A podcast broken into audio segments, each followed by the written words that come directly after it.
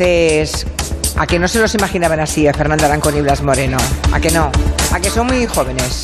Claro, si es que son unos millennials, son, son unos críos que saben mucho de política internacional y ya, bueno, ya, ya les veo en todas partes en la tele como expertos de política internacional, o sea que esto de orden mundial va muy en serio, ¿eh? Buenas tardes a los dos. Hola, ¿qué tal? ¿Qué tal ¿Fuiste tú la que nos pusiste el ojo primero? Sí, Yo, yo, yo los vi, yo, yo me fijé en ellos, pensé, estos chicos, estos chicos valen mucho. Bueno, hoy estamos aquí, eh, han venido porque es, el día de la semana en que ellos nos acompañan habitualmente. Mm, dedicamos siempre, pues eso, a noticias del ámbito internacional. Y, como estamos en Gran Canaria y además en pleno carnaval, pues quieren repasar qué significan los carnavales, no solamente en Gran, en Gran, Canaria, no solamente aquí, sino en determinados lugares del mundo, ¿no?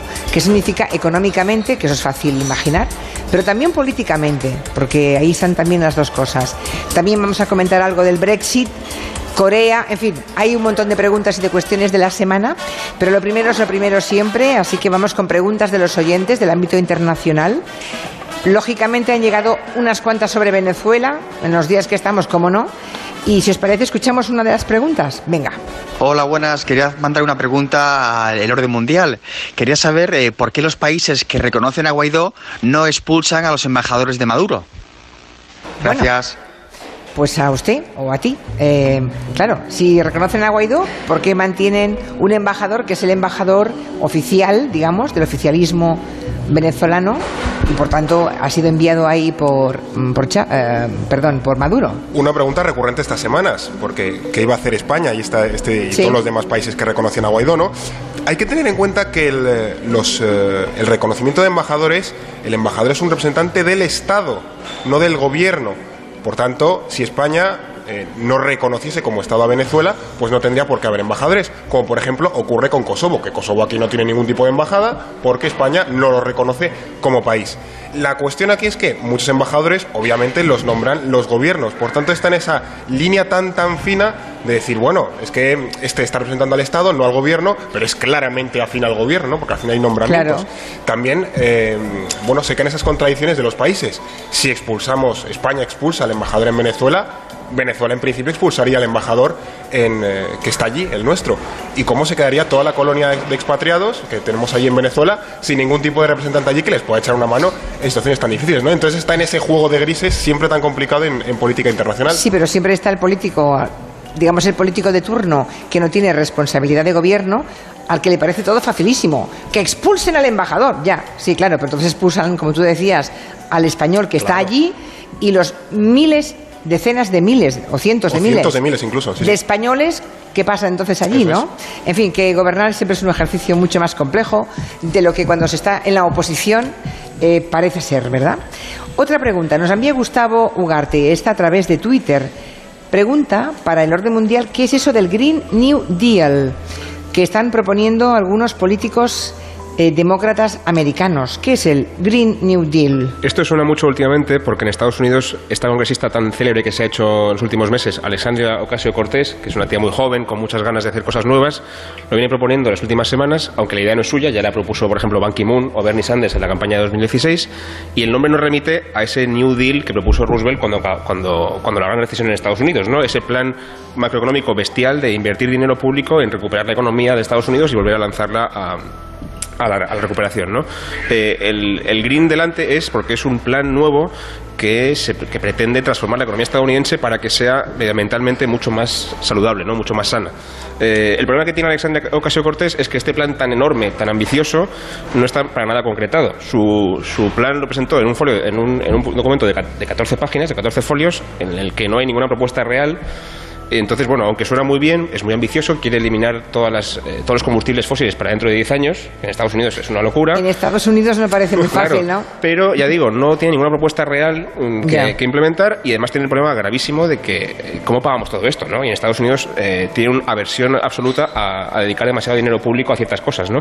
Así que bueno, es una cosa que se oirá más, pero que todavía de momento, para responder a, a Gustavo, todavía está muy verde, ¿no? En todo caso, el Green New Deal es lo anti-Trump, digamos, Sí, ¿no? por supuesto. que es el rey del petróleo, del combustible. Eh, invertir dinero público en que en transformar la economía para que sea mucho más Ya, eh, cercana, digamos, a los preceptos medioambientales que esta gente defiende. Tenemos una tercera pregunta que es un poquito más histórica. Es un oyente que quiere saber si realmente Colón fue el primero en llegar a América o si hubo otros descubridores.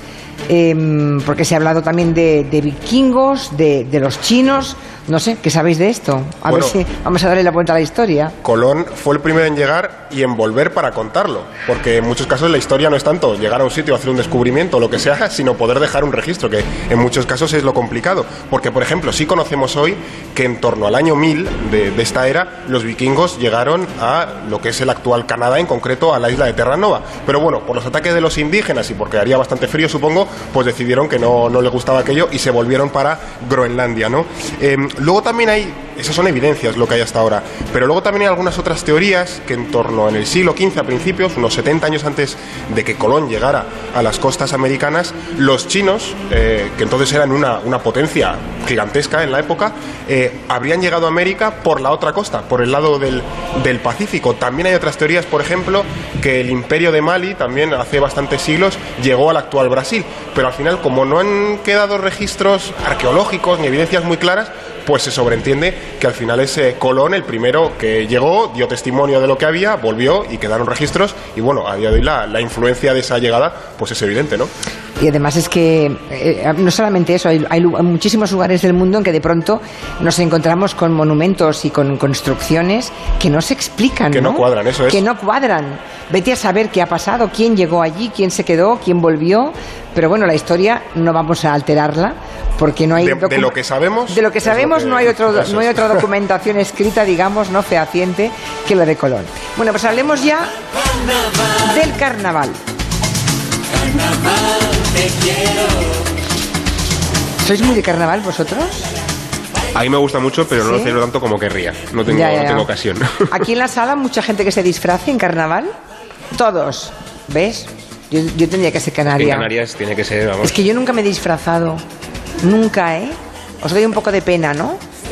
Sí. Yo estoy en tu lado, ¿eh? Yo, no, yo de Tampoco, carnaval, yo ¿no? me espero las torrijas, a mí eso sí me gusta. Sí, yo me- bueno, en fin, me encanta a mí también las torrijas, pero lo de disfrazarme no, mira, no. Por eso, pero hablemos de la potencia que tiene el carnaval, tanto económicamente en lugares emblemáticos del planeta, Canarias está entre ellos, como políticamente, económicamente y políticamente. Bueno, la verdad es que el, el- el impacto que puede tener a nivel económico el, el carnaval es, es brutal. Quizás el más conocido, por ejemplo, sea el de, el de Río de Janeiro, en Brasil, que se estima que el año pasado dejó unos 3.500 millones de dólares solo en esas fechas, que al final el carnaval es, es una época muy concentrada a lo largo del año y para Río de Janeiro, que no es una ciudad tampoco súper, súper turística, pues bueno, el carnaval es de los grandes momentos del año. También hay como otras ciudades que juegan ahí un poco a la zaga, Nueva Orleans que decimos, bueno, Nueva Orleans está ahí con ese rollo fiestero que también a menudo exporta, con su famoso Mardi Gras, que este año creo que a principios de marzo, el día 5, si no recuerdo mal, también se estima que en Nueva Orleans el carnaval deja entre 150 y 300 millones de euros eh, cada año aproximadamente y creciendo, porque es una fiesta que se sabe vender muy bien, porque es muy alegre, es muy dicharachera y que, bueno, invita a sumarse, ¿no? Aquí, por ejemplo, en las cifras que hemos eh, encontrado en, Canarias, en Santa Cruz de Tenerife se estima que el, carnaval el año pasado, los carnavales, dejaron directamente 35 millones de euros, solo en Santa Cruz de Tenerife. Si lo llevamos a otras ciudades, a, a toda la comunidad, pues al final la, la cifra aumenta a varias decenas de millones de euros, lo cual es eh, un, un activo, un activo cultural muy importante, pues eh, para una región que al final pues sabe venderse y se gusta y al final es muy conocido. ¿Y la política que hay detrás de los carnavales? ¿Qué, qué diríais de eso? Siempre ha Porque lo sido- económico ya es evidente, ¿no? Siempre ha sido una fiesta muy irreverente, ¿no? Muy desinhibida y la ocasión que tenían desde hace siglos y también ahora para, quizá también a través de las máscaras, aprovechar para criticar a la moral establecida y también la autoridad establecida. Entonces siempre hay un de hecho, toque de política, de ¿no? hecho, siempre que ha habido una dictadura, por ejemplo la de Franco, se ha El carnaval se ha prohibido. Aquí Se ha prohibido el carnaval, digamos. invierno, ¿no? El carnaval y la libertad se llevan mal, digamos. ¿eh? Claro, eh, exactamente. De hecho, el más conocido, el de Venecia, La Napoleón falta de, vamos, el carnaval y la falta de libertad, mejor Sí, dicho. de hecho es- sí es prohibido. Napoleón prohibió el de Venecia, por ejemplo, que Venecia es quizás la, la otra cara del,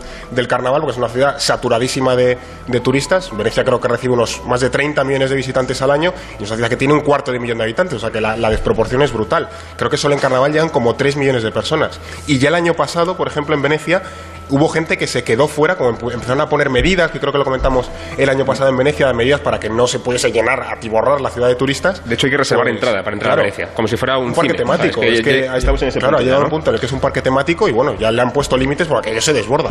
Pero bueno, a nivel político hay algo más interesante, que es que hay ciertos sitios, por supuesto las chiricotas de Cádiz son muy famosas por esas murgas y esas eh, críticas que hacen al poder, pero hay ciertos sitios en los que el carnaval también ha servido históricamente para reivindicar una cierta minoría étnica o cultural o, social. ¿no? El ejemplo quizá más claro es el de Notting Hill, en Londres, que es un carnaval que históricamente eh, han organizado siempre la minoría afro, afro, británica. Afro, británica latina, ¿no? jamaicana, por ejemplo, y era ese momento que tenían ellos para celebrar y, reivindicar que somos una minoría étnica, que tenemos una, una, grave discriminación, sufrimos persecución policial y de hecho casi cada año hay follón, hay disturbios. El año más grave con diferencia fue el año 76, que hubo 100 policías heridos, hospitalizados, no sé cuántos civiles habría heridos, pero vamos, policías muchísimos, porque es una fiesta que es, eh, ya digo, es festiva, pero también es una ocasión para reivindicar, oye, somos una minoría, nos están persiguiendo, eh, este es el momento que tenemos para decir que estamos aquí, ¿no? O sea que siempre hay un poquito de política. ¿eh? ¿Alguien quiere contarnos el último disfraz que se ha puesto, el más extravagante o extrafalario? ¿Alguien quiere o no?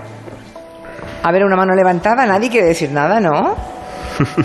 Veo sonrisa de oreja a oreja, pero mucha timidez. El carnaval también es un poco para esconderse, ¿no? Disfrazarse sin que nadie te, conozca, o sea que igual...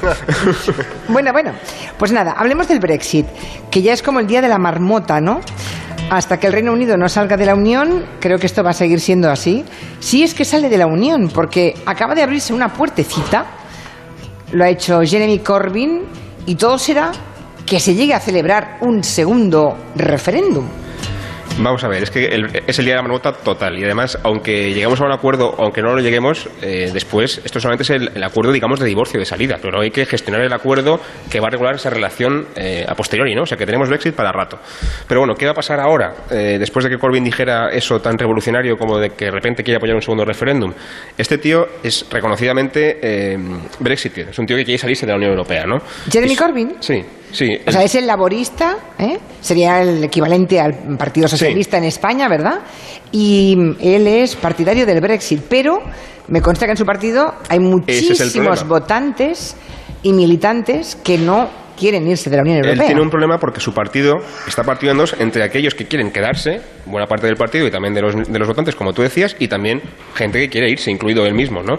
Y como ha sufrido en los últimos días eh, la decisión de 10 personas, 10 diputados que se han ido a otro partido, han montado otra cosa, se ha visto obligado a, reconocer que quizá cabe la posibilidad de que celebren un, un, referéndum, ¿no? Pero bueno, yo creo que eso no va a pasar porque realmente no hay apoyos parlamentarios para que suceda. También habría que hablar si es buena idea o no, que es un debate más profundo, pero quizá no sea tan buena idea que se haga, porque si se pierde el referéndum, eh, tenemos a la Unión Europea recibiendo dos varapalos seguidos de no queremos estar aquí, y si el referéndum se gana para quedarse en la Unión Europea, tendríamos a un país que quiere salirse, o al menos la mitad del país quiere salirse, generando más problemas dentro de la Unión. ¿no? O sea que un referéndum no es tan buena idea. Pero bueno, eh, lo que yo creo que va a pasar es que antes o después va a haber un acuerdo, probablemente, saldremos con un acuerdo, pero no será el 29 de marzo porque el aplazamiento es imprescindible. Y May, de hecho, acaba de decir hace unos días que necesita un aplazamiento, a pesar de que hace una semana eh, lo estaba negando. ¿no? Hace una semana dijo que de ninguna manera sería necesario aplazar el, el momento final. ¿no? O sea que tú apuestas porque no habrá un segundo referéndum. Yo creo que sí, fíjate. El problema es que no se puede. Esto es una bola de cristal, ¿no? Pero bueno. No, no, desde luego, desde luego. Es un tema de, de, intuición o de percepción, tal como uno. a, a donde pongas más más foco, Lo que me parece es que cuando los laboristas apoyan el segundo referéndum, puede que los eh, conservadores que no apoyan a May se vean obligados a apoyar a May o arriesgarse a que haya un segundo referéndum. Y entonces quizás en ese momento cuando el acuerdo salga. Pero bueno, ya me lo contaréis dentro de un mes. La, la máquina al extremo, es que al final. Sí, sí, sí. Claro. De momento, el día de la marmota, ¿no? Como decíamos. Totalmente. Eh, por cierto, ¿qué ha pasado entre Kim Jong-un y el señor Trump, el señor Naranja? Pues que, había muchas expectativas y Donald Trump se ha levantado de la mesa. Sí, Kim Jong-un se ha pegado un pedazo de viaje en tren cruzando toda China y le ha durado la cita nada, un asalto. Pues eh, se sentaron el otro día Donald Trump y Kim Jong-un pensando un poco hablar de la desnuclearización de Corea del Norte. Kim Jong-un llegaba un poco para ver si conseguía de Estados Unidos que levantase eh, también en Naciones Unidas parte de las sanciones que se tienen sobre el país. Pero bueno, eh, se ve que en la primera conversación la cosa iba fluida, de hecho se soltaron varios halagos, pero a la segunda ronda no hemos llegado. Eh, Trump canceló la comida, por lo que se piensa, bueno, eh, como que Kim Jong-un exigió, o al menos era su propuesta, que em, bueno, se levantasen todas las sanciones que pesan sobre Corea del Norte, simplemente a cambio de que eh, bueno, Corea del Norte desnuclearizaría un solo centro, que ahora mismo tiene para, para pruebas y demás, y Trump le ha sabido a poco y ha dicho, mira, yo por aquí no voy a ir. Pero bueno, también volvemos otra vez al juego ese que siempre han mantenido ellos dos, de me hago la foto, veo cómo está eh, Corea del Norte y, muestro un poco de, bueno, de distensión, porque también, Donald Trump ahora mismo tiene problemas muy en su casa porque está el juicio de la, de la trama rusa que le va a caer un chaparrón encima gigantesco en, eh, los próximos días. menos. Entonces, bueno, eh, se las ha roto cosas, un poco y Las cosas que está diciendo el que fue su abogado. Sí, sapos y culebras. Sí, sí. Bueno, es que ¿y llamarle rata a Donald Trump. Ha dicho traidor, ha dicho una cantidad de cosas. Tremendas. pone, pone un brete a los republicanos porque les ha dicho literalmente: Yo hacía antes lo que hacéis vosotros ahora, que es proteger a Trump, aunque sabéis que no deberíais hacerlo. Entonces, bueno, como decía Fernando, el tema también de política exterior es una manera de esconderse o de traer cosas a la palestra que escondan sus trapos sucios. Para meter debajo de la alfombra todo lo. Claro, distraer a la, opinión pública estadounidense. Ya, pero, pero, pero distraerla con Kim Jong-un, no sé yo. Ya, bueno, el eterno enemigo es darle ahí un poco de, bueno, de bola a ver. Antes era México, ¿eh? Si lo mm. vemos, el muro de México, Corea del Norte, mañana no sé Que el muro, en teoría, se va a hacer. Sí, en principio, sí, pero sí, lo va a, yo creo que lo va a parar la justicia. Va a acabar en los tribunales seguro y es probable que, haya, esto vendrá para largo, ¿no? Todavía no está claro. Esperemos, porque generar ahora mismo otra cicatriz en el mundo de división sería terrible, ¿no? Bueno, y por último, en, un minutito, este fin de semana se, eh, vimos la ceremonia de los Oscar y normalmente en ese tipo de galas pues se hacen declaraciones políticas. Desde luego Hollywood es muy militante los actores y actrices siempre toman partido, siempre son críticos. No sé con qué os quedáis de lo que visteis en la gala. Pues con un par de cosillas. La primera es que cada vez más, como tú dices, hay más declaraciones políticas, hay más películas también que hablan de política en Estados Unidos. Eh, luego también, con que este año ha sido especialmente diverso en, el reparto de premios, ha habido premios para películas protagonizadas por eh, afroamericanos o también incluso directores afroamericanos, mujeres, etcétera, lo que también responde a esa demanda de la, sociedad estadounidense de más diversidad, ¿no? de conocer la diversidad de la población. Y al mismo tiempo no se ha dicho ninguna mención a Trump directamente, pero toda la gala ha sido constantemente una crítica a sus políticas, al muro, por ejemplo, presentó uno de los premios el cocinero español José Andrés, que, aparte de ser un cocinero estupendo, es un crítico abierto y, furibundo de Trump. O sea que, bueno, toda la gala era como una especie de meeting contra Trump, ¿no? De alguna, de alguna manera. Así que el cine estadounidense también sale a la política. Está bien. Y además eh, la, suerte que tienen en Estados Unidos es que la gente toma partido y no les pasa nada profesionalmente. Mm. Una cosa son sus ideas políticas y otra las películas que hacen, ¿verdad? Que hay otros países que nos pillan más cercanos en que, de pronto lo tomamos más a pecho. Eso es. Bueno, hasta aquí el tiempo de orden mundial con Blas Moreno y Fernando Arancón. Gracias a los dos. Hasta la próxima. Placer. Tiempo de noticias. Son las 4 de la tarde, 3 en la península. Seguimos desde el faro de Más Palomas. Son las 5 de la tarde, las